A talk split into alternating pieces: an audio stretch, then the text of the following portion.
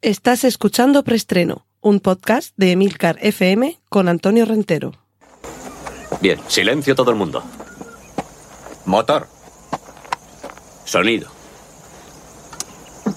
Claqueta. Escena 1, toma primera. Acción. Saludos, bienvenidos a Preestreno, una semana más, el podcast de Emilcar FM con las últimas noticias de cine y series de televisión. Recordad que en las notas del podcast podréis encontrar los enlaces a los contenidos audiovisuales que mencione a partir de ahora, tales como trailers, carteles, fotos y demás hierbas y matujos. Cortinilla de estrella y... Vamos con nuestra primera sección, la destinada a avisos parroquiales. Y es que desde ahora y hasta nuevo aviso, descubriréis que Preestreno pasa a estar patrocinado por Trífero, servicios tecnológicos y cinematográficos de calidad. Un servicio personalizado que vengo recibiendo desde hace largo tiempo y ya era hora de dejar constancia del agradecimiento por su labor constante de apoyo a este podcast gracias a Trífero, en parte también escucháis y disfrutáis de preestreno porque me ayuda mucho para ver cine, películas, series y demás contenidos. Cortinilla de estrella y... Vamos ya con las noticias de cine. Vuelve la aracnofobia al cine. Eh, Yo confieso que tengo esta relación de terror y atracción por las arañas que a partir de cierto tamaño, y tampoco hace falta que sean demasiado grandes, me ponen los pelos de punta, pero no puedo evitar mirarlas, mantener las distancias y por supuesto disfrutar de cuantos documentales y sobre todo películas hay con estos bichos, ya sean reales o hechos por ordenador. Pues bien, vuelven y eh, os pongo enlaces a las fotos, las primeras fotos y el cartel de eh, una dos nuevas películas de terror con arañas. Una de ellas, Sting, que literalmente significa picotazo. Eh, hay una araña extraterrestre que crece sin control y en este caso gracias eh, a los efectos tradicionales que proporciona Weta, ya sabéis, el estudio responsable, entre otras cosas, del Señor de los Anillos, King Kong y compañía.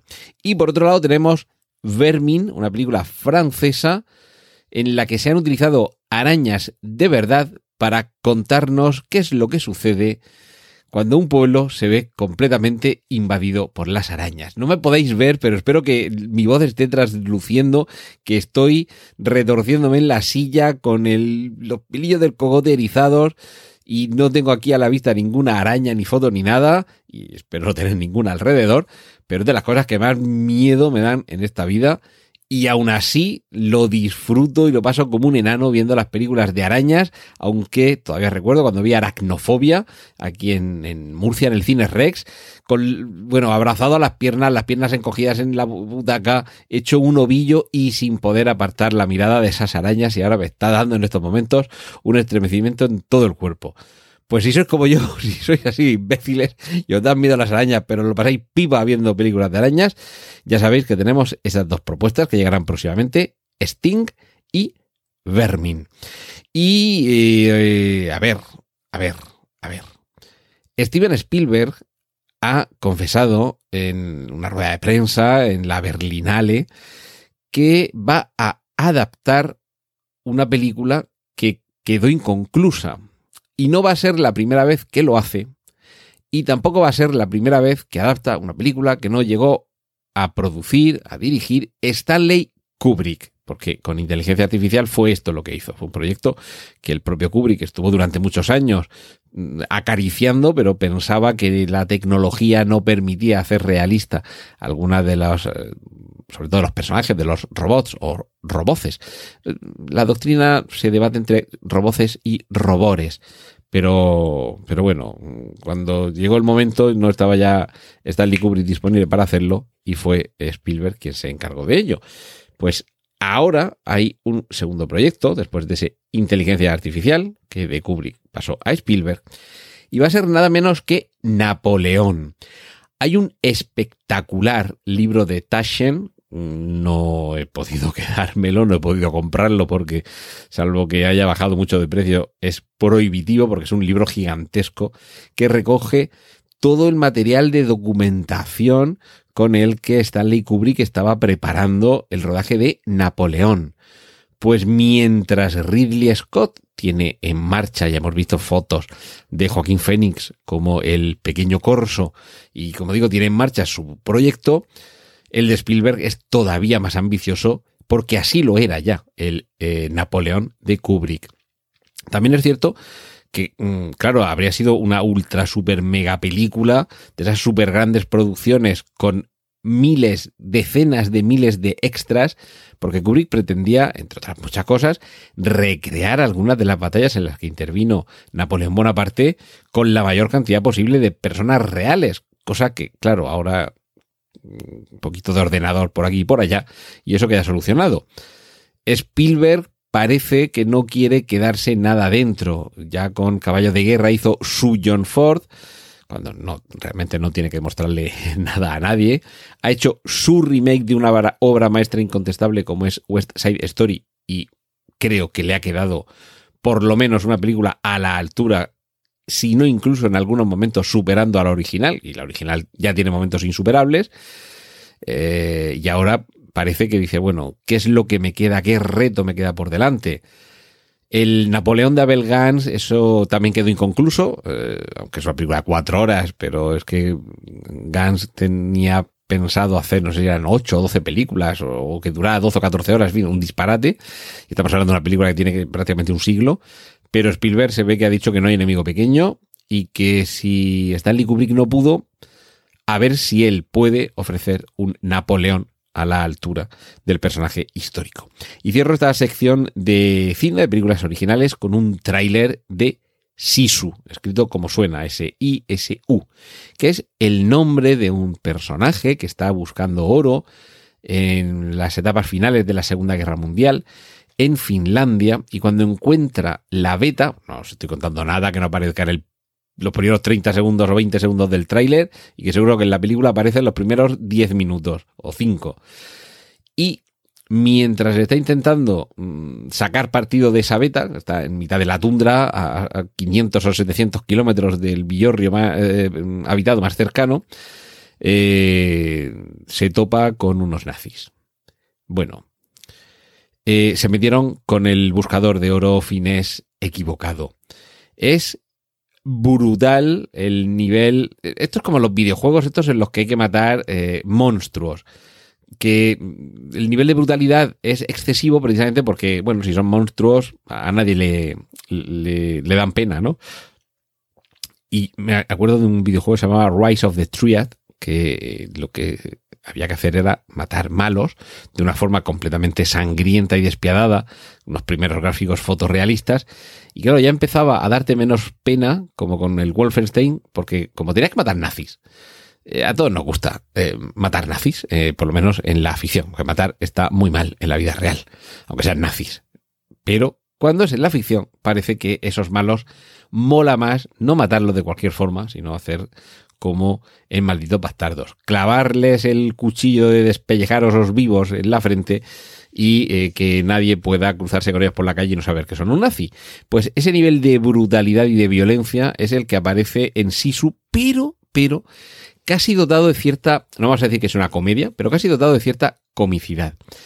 Entonces, yo casi diría que esto puede ser una especie como de John Wick, pero ambientado en el final de la Segunda Guerra Mundial, con un buscador de oro finés ultra super duro matando a todo nazi viviente. Y yo creo que, habiendo visto solamente el tráiler, que será dos minutos y medio, yo auguro que aquí comienza una saga. La saga de Sisu. Cortinilla de estrella y... Y vamos con la sección de remakes, secuelas, precuelas y triquiñuelas, porque ya tenemos el tráiler de John Wick 4. Fijaos que estaba hablando de cómo ese eh, Sisu es un poco el, el, John Wick de la estepa. Y ahora vamos con el original, con el John Wick de verdad. Y, ah, por cierto, que se me olvidaba que Sisu también tiene perrico. Claro, si es que también era por esto lo de John Wick, que tiene un perrico de lo. Bueno, ya lo veréis en el tráiler. Es como una especie de, de borreguico, de estos pelos, de estos perros así con el pelo muy, muy, muy rizado, con la cabecita así muy redonda, muy, muy bonito, muy gracioso el perro Y solo espero que no lo maten los nazis, porque como lo maten los nazis, este llega a Berlín y, le arranca a Hitler los ojos y se los mete por el culo. Bueno, el trailer de John Wick 4, vamos a centrarnos un poco. Y, eh, eh, a ver, atentos porque os he hablado de Steven Spielberg y su desarrollo de, de Napoleón, que no lo he puesto como remake, mm, porque no es el remake de ninguna película, sino poner en marcha otra vez un proyecto sobre alguien que ya ha tenido un proyecto inconcluso y alguna otra película. Pero eh, Spielberg parece que le ha cogido el gusto a los remakes. Y atentos porque este, a ver, si Spielberg hace un remake, eh, ojo, a ver de qué lo hace ya tenemos el ejemplo de West Side Story. ¿De qué otra película podría hacer un remake Spielberg? Que además estuviera protagonizada por Bradley Cooper. Pues de momento está en desarrollo el proyecto. Pero Spielberg ha declarado, no sé si en esta misma, porque lo he obtenido otra fuente, no sé si en esa misma eh, entrevista eh, o comentario en la Berlinale, eh, ha declarado que tiene en marcha el proyecto, pero que no sabe cuándo lo abordará, si es que lo aborda, pero lo cierto es que el proyecto sí que está en desarrollo. Atentos, ¿eh? Dirige eh, Steven Spielberg, protagoniza Bradley Cooper y sería el remake de Bullet, la magnífica película de, bueno, mítica por esas persecuciones de coches con Steve McQueen a bordo y pilotando él mismo el coche, por, las calles de San Francisco con esos saltos, con ese Ford Mustang verde y creo que era un Ford Mustang.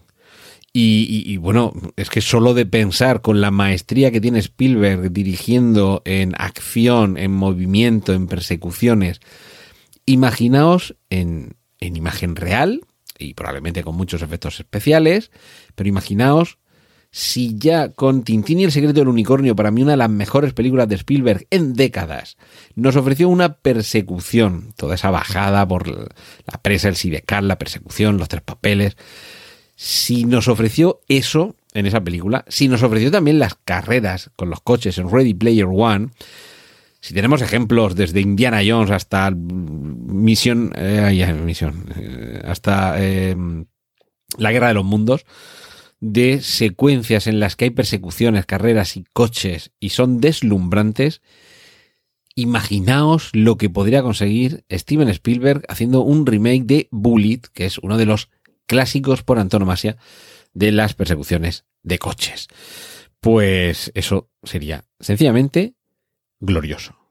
Cortinilla de estrella y...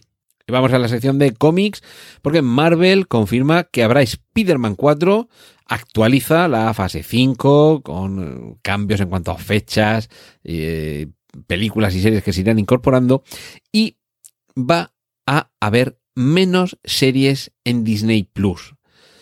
Esto, entre otras cosas, habrá quien le enfade y otros que digan, bueno, más vale si son poquitas, pero son de calidad. Pero añade una nota distintiva que yo creo que no es mala per se y es no que vayan a, estrenar series, digamos, independientes en el sentido de que no estén conectadas con el universo cinematográfico Marvel, sino que podrán verse de manera independiente. Es decir, que pueda haber algún comentario, algún elemento que nos eh, resuene de alguna otra serie de alguna otra película, pero digamos que no constituye un capítulo más sin el cual te estarías perdiendo algo que sucede en el universo cinematográfico Marvel. Es decir, si no ves la serie WandaVision, cuando llegas a ver eh, Doctor Strange y el multiverso de la locura, te falta información. Hay elementos de los que careces porque te perdiste esa serie. Al igual que si no has visto la serie Loki, es posible que entiendas igual de bien Ant-Man y la avispa Quantumania, pero te faltaría contexto. Entonces, yo esto lo veo sobre todo, y es con lo que parece que van a, estrenarse, lo veo seguramente como, eh, como van a abordar lo que suceda con Daredevil Born Again. A Daredevil ya lo hemos visto encarnado por el mismo Charlie Cox, que protagonizaba la serie homónima en Netflix. Ahora queda integrado en el universo cinematográfico Marvel gracias a que apareció, ya digo, este actor interpretando a Daredevil. Eh, sobre todo en la, bueno, porque en Spider-Man eh, Sin Camino a Casa aparecía interpretando a Matt Murdock, al abogado que es la identidad secreta de Daredevil, y ex- exponiendo por qué es un abogado muy bueno, con lo cual, evidentemente, es Daredevil, pero ya como tal, como Daredevil, lo hemos visto eh, desarrollarse en la serie de Hulka o She-Hulk, y se supone que como va a tener su propia serie, también estaría muy conectada con el resto de acontecimientos, de personajes, de tramas del universo cinematográfico Marvel y parece que esta va a ser una de las que no. Es decir, el personaje ya lo hemos visto en una serie eh, y probablemente lo veremos en alguna película. De, yo intuyo que en Secret Wars va a estar sí o sí, pero seguramente lo que se nos cuente en esta serie quede, digamos, como trama independizado de lo que suceda en el universo cinematográfico Marvel, de manera que pertenecerá al canon, pero no habrá unas conexiones con lo que en cada momento y en cada fase esté sucediendo, de forma que si no lo ves te pierdes algo y si lo ves te está enriqueciendo todavía más. Yo, insisto, esto no tiene por qué ser malo per se y quizá tenga mucho sentido con algunos personajes. Ejemplo, el Caballero Luna.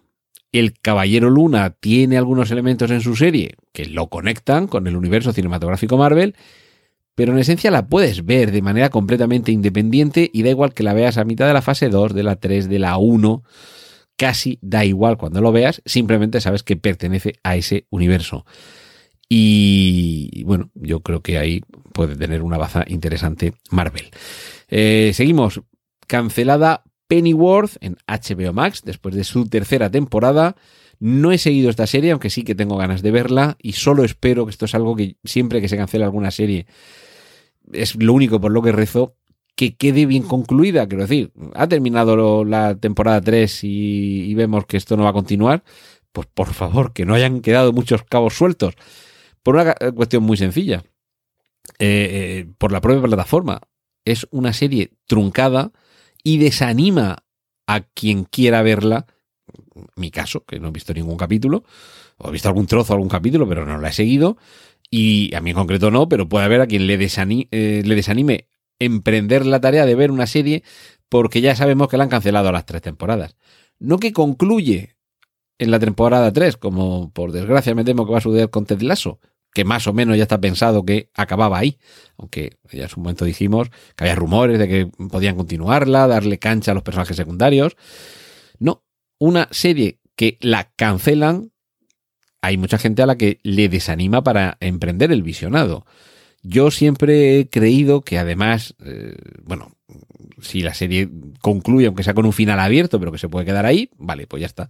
Pero yo siempre he sido de la opinión de que para las propias plataformas de streaming podría ser interesante decir, vale, esta serie no da más de sí, la cancelamos aquí, pero pensando en que en el futuro sigan consumiendo mi contenido o que lo podamos indicar o pasar a otra cadena, a otra plataforma y que me puedan comprar los derechos de emisión a una televisión, por ejemplo, vamos a hacer un episodio final de, más duración, por ejemplo, son series de 45 minutos, pues hacemos un capítulo final de una hora y media, cerramos todas las tramas y te empaqueto como espectador para el año que viene, para dentro de cinco años, un producto que vas a querer ver, porque concluye, tiene un desenlace, no queda truncado.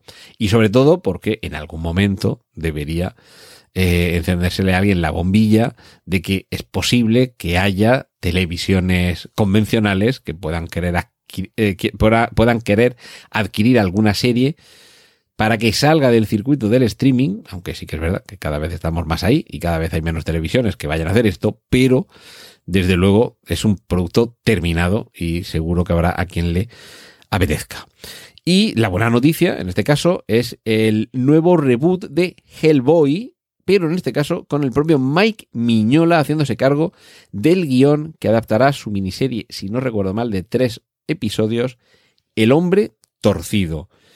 A ver, eh, la película anterior, en la que se retomaba el personaje de Hellboy, no estaba mal. No estaba mal. eh, es un poco extraño el que se estrenara una versión censurada con las, las secuencias, los planos más eh, sanguinolentos, más gore, eh, mutilados o censurados.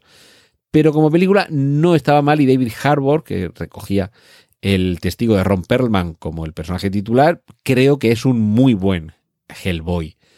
Es todavía pronto para saber quién será el siguiente Cuernecitos, bueno, Cuernecitos truncados, ya que eh, he hablado tanto de truncar series, pero el personaje sigue siendo riquísimo. Vamos a ver si con Mike Miñola, que es el guionista y dibujante de, la, de los cómics originales, encargándose del guion, por lo menos ahí tenemos parte del encanto de esta historia que además en todo caso nos remitiría al pasado, creo que estaba ambientado en los años 40, 30, 30 o 40. Y, y, en una localidad, o sea, en una localización eh, del, del, medio oeste americano, si no recuerdo mal. Y, y, bueno, es el personaje que es tan, tan, tan increíble que yo de verdad deseo con todas mis ganas que en esta ocasión eh, tengan de nuevo éxito, trayendo de nuevo a la vida a Hellboy. Cortinilla de estrella y... Y vamos concluyendo con la sección de adaptaciones. No os perdáis el tráiler de una nueva película que se va a estrenar en Apple TV Plus, que se titula Tetris y que nos cuenta, y en el trailer aparece de una manera vibrante y emocionante, no la eh, gestación que también del propio juego, creado por el ruso Alexei Pajitnov, sino cómo este juego llegó a Occidente y cómo se convirtió en esa fiebre, en el propio trailer lo cuentan, he jugado apenas unos minutos y ya sueño con las piezas cayendo. Yo soy de los que le pasó eso. Aparece como eh, el juego El Tetris tuvo su gran empuje cuando acompañaba a un dispositivo bueno, auténticamente revolucionario como fue el Game Boy o la Game Boy. Y aquí, eh, y estamos, esta semana se está alargando un poquito el programa, pero me permitís que os cuente cómo a finales de los 80, mm, eh, un viaje que hicieron mis padres a Canarias, eh, lo típico, si queréis que os traigamos algo, algún Walkman, un reloj, lo que sea, y oye, preguntad si tienen un aparatico de la marca Nintendo que se llama Game Boy. Ah, sí, sí, lo preguntamos. Ya a los dos días hablando con mis padres. Oye, sí, eh, hemos, hemos visto eso. Ah, pues muy bien, te hemos comprado uno. Ay, qué bien, fenomenal, muchísimas gracias. Al día siguiente, a los dos días, pues fueron bastante tiempo. Eh, oye, mmm, hemos pensado que vamos a comprar otro Game Boy. Digo, ¿qué ha pasado? ¿Que se ha roto el que me habéis comprado? Dice, no. Es que hemos. Uh, creo recordar que era mi madre la que me lo decía. Dice, es que tu padre ha estado jugando y se ha dado cuenta de que esto, mmm, tus hermanos van, yo, sí, mi, mi, hermano había nacido, pero tenía a lo mejor dos o tres años.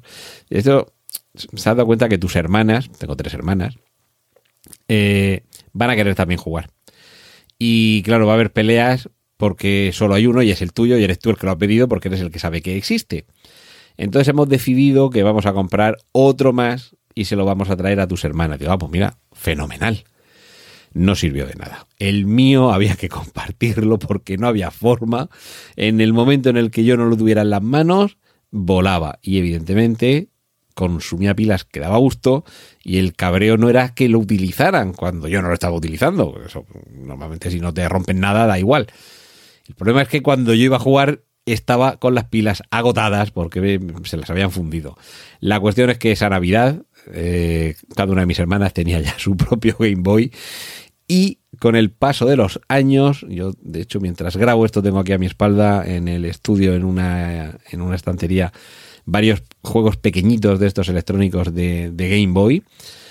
E incluso en el loft rural que tengo en mitad del, del campo Moratalla, tengo una recreativa del Tetris que hace veintipico años pude conseguir y a la que le he echado más horas, pero menos dinero que el que muchos le echamos a ese juego.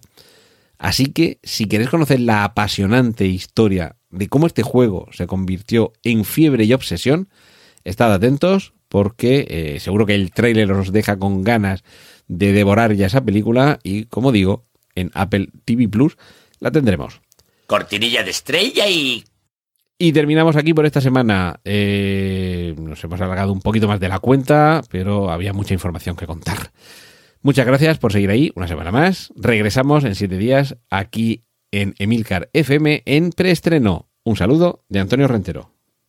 ¡Y corten!